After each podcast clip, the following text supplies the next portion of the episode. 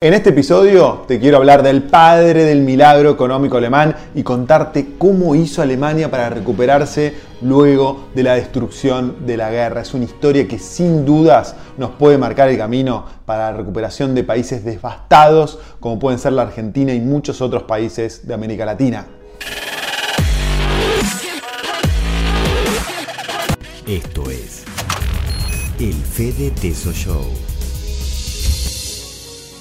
En este episodio vamos a hablar de cómo hizo Alemania para, ser hoy un país desarrollado cuando en 1945 era un país totalmente destruido por la Segunda Guerra Mundial y hoy es uno de los países más prósperos del planeta.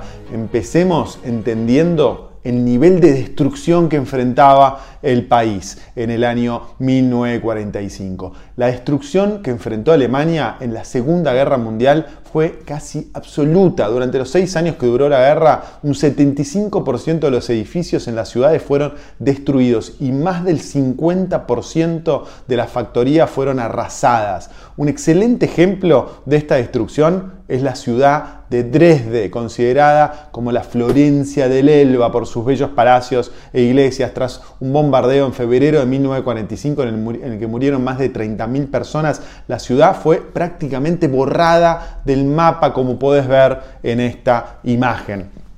Dresde fue tan solo una de las decenas de ciudades alemanas que fueron completamente arrasadas durante la guerra. Pero Alemania no solo estaba arrasada en lo económico, las pérdidas humanitarias fueron devastadoras. Más de 7 millones de alemanes perdieron la vida durante esta guerra. En el plano político, el país se dividió en dos mitades. La mitad oriental, bajo el control de la Unión Soviética, donde se estableció una dictadura comunista, y la mitad occidental, bajo la influencia de Estados Unidos, donde se estableció una democracia liberal y un sistema económico capitalista. En el mapa vas a poder ver en color azul la RFA, la República Federal de Alemania, y se separada por una línea roja que representa el telón de acero que dividió Europa en estos dos sistemas. El color rojo está la RDA, que es la República Democrática Alemana de orientación comunista. Bueno, tras las primeras elecciones democráticas en casi 20 años en Alemania, que fue en el año 1949, el conservador Konrad Adenauer fue elegido como primer canciller de la República Federal Alemana. Y para gestionar la economía del país, Adenauer tomó una apuesta muy arriesgada, nombró como ministro de Economía a Ludwig Erhard. Erhard era conocido por ser un ferviente liberal y partidario del libre mercado, que además era un hombre íntegro de comisiones firmes que ni siquiera renegó de sus ideas liberales cuando los nazis le arrebataron su plaza de profesor universitario por manifestarse en contra de ellos. Aunque el nombramiento de Erhard como ministro de Economía contó con la oposición de todos los sindicatos, inclusive con la oposición de las fuerzas aliadas, eh, que ocupaban el país y que, consideraban a Erhard como un liberal demasiado radical, Adenauer mantuvo su apuesta consciente de que la reconstrucción del país exigiría tomar medidas drásticas e impopulares que Erhard no dudaría en tomar si era el interés, si era en interés de la nación. Entonces en la imagen puedes ver al canciller Adenauer a la izquierda y a la derecha vas a poder ver al ministro de Economía Ludwig Erhard. Una de las primeras decisiones que tomó Erhard fue eliminar el sistema de racionamiento para que los alemanes tuvieran un incentivo para ponerse a trabajar cuanto antes. En una conversación con el jefe de las Fuerzas Armadas estadounidenses en Alemania, quien se mostraba contrario a la medida por miedo a la inestabilidad social que esto podría generar, Erhard defendió y dijo lo siguiente, de ahora en adelante el único boleto de racionamiento que la gente necesitará será el marco alemán y la gente trabajará muy duro para conseguir estos marcos. Espere y verá.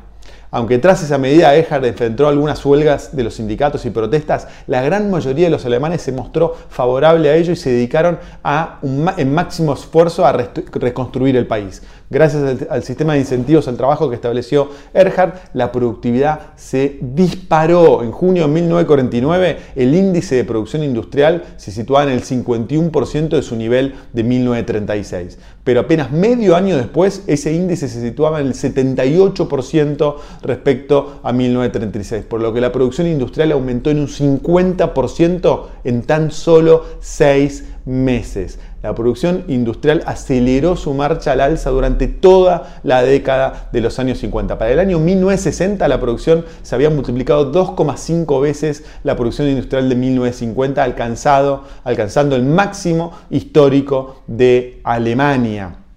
Aunque Alemania desarrolló un importante mercado interno, la producción industrial pronto sobrepasó la capacidad de consumo de los alemanes. Eso fue posible gracias a la elevada productividad de los trabajadores alemanes al resurgir de las grandes empresas que durante la guerra habían quedado destruidas. Uno de los sectores más dinámicos fue el de automóviles. ¿no? Alemania se convirtió en uno de los líderes mundiales en la fabricación de automóviles con marcas muy reconocidas como BMW, Mercedes-Benz o Volkswagen, entre muchas otras. En esa época, por ejemplo, se lanzó al mercado el famoso Volkswagen Beetle o escarabajo, que vendió millones de unidades en todo el mundo en la década del 60 gracias a su bajo costo y altas prestaciones que tenía en la época.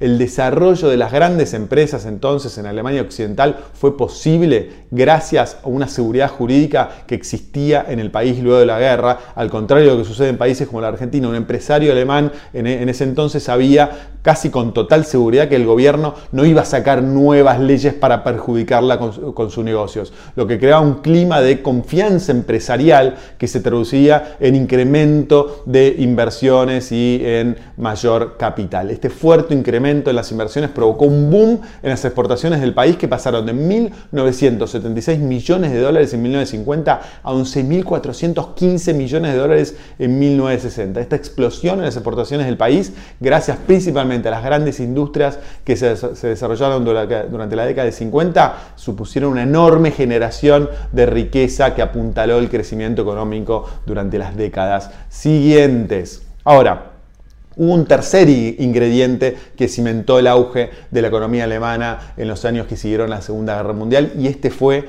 la disciplina fiscal. En 1950 Alemania registró con Erhard como ministro de Economía un superávit fiscal equivalente al 7,5% del PIB. Durante los años siguientes el superávit fiscal siguió al alza, alcanzando en 1953 el 13% del PIB. Para muchos economistas actuales, una de las claves del crecimiento económico es el aumento del gasto público.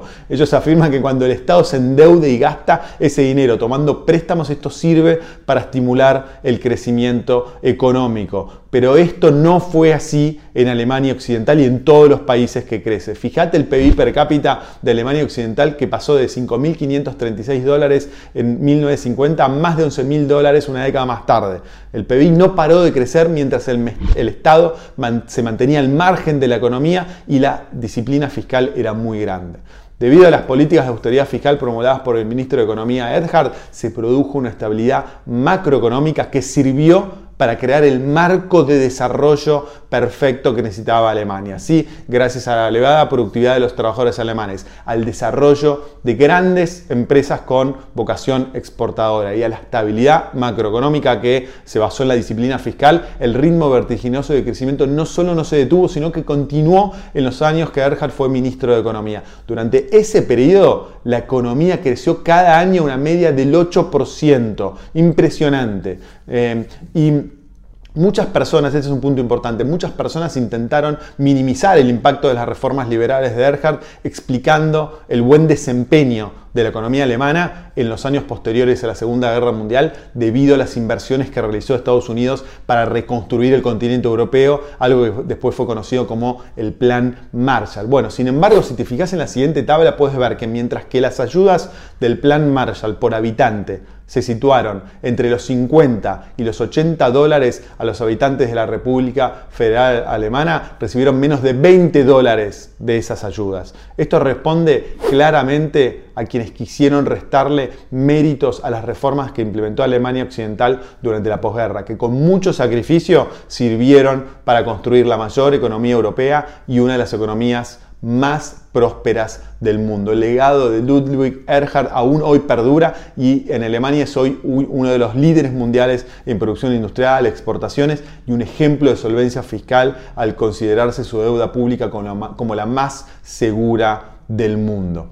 El padre del milagro económico alemán nos enseñó que aunque soluciones como el trabajo duro o la austeridad fiscal pueden ser dolorosas en el corto plazo, en el largo plazo son la única manera de generar riqueza no solo para nosotros, sino también para las generaciones futuras. Ojalá algún día tengamos en la Argentina líderes políticos con la visión de Ludwig Erhard para resolver los problemas que décadas de populismo y mala gestión pública dejaron en nuestro país. Si querés saber más sobre cómo Alemania pasó a ser un país arrasado a ser una potencia económica en Europa y uno de los países con mejor calidad de vida del, mundo, te invito a leer mi libro eh, Argentina Potencia, cómo volver a ser el país más rico del mundo, donde dedico un capítulo entero al milagro económico alemán y a aprender las lecciones que podemos este, aprender los argentinos y todos los habitantes de América Latina para, para aplicarlas a nuestro propio país. En la descripción del video abajo te voy a dejar un link para que puedas acceder al libro. Espero que te haya gustado este video,